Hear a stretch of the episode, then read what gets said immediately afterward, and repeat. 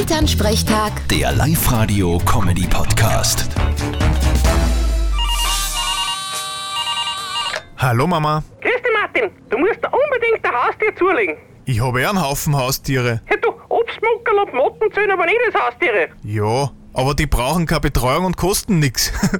aber wie kommst du drauf, dass ich unbedingt ein Haustier brauche? Weil eine Studie ergeben hat, dass Singles mit Haustieren besser ankommen. Aha, dann werde ich mir erst recht keins zulegen. Ich bin ja gern Single. Recht hast, Bur, kommt nur ein Blödsinn raus. Weiter so. Ja, du sei ruhig. Aber zumindest ein Hamster oder ein Meerschweinderl kannst du zulegen. Hamster war da eine Idee. Dann war er nicht mehr der Faulste in meiner Wohnung. Vierte Mama. Ja, ja. Bitte, Martin. Elternsprechtag. Der Live-Radio-Comedy-Podcast.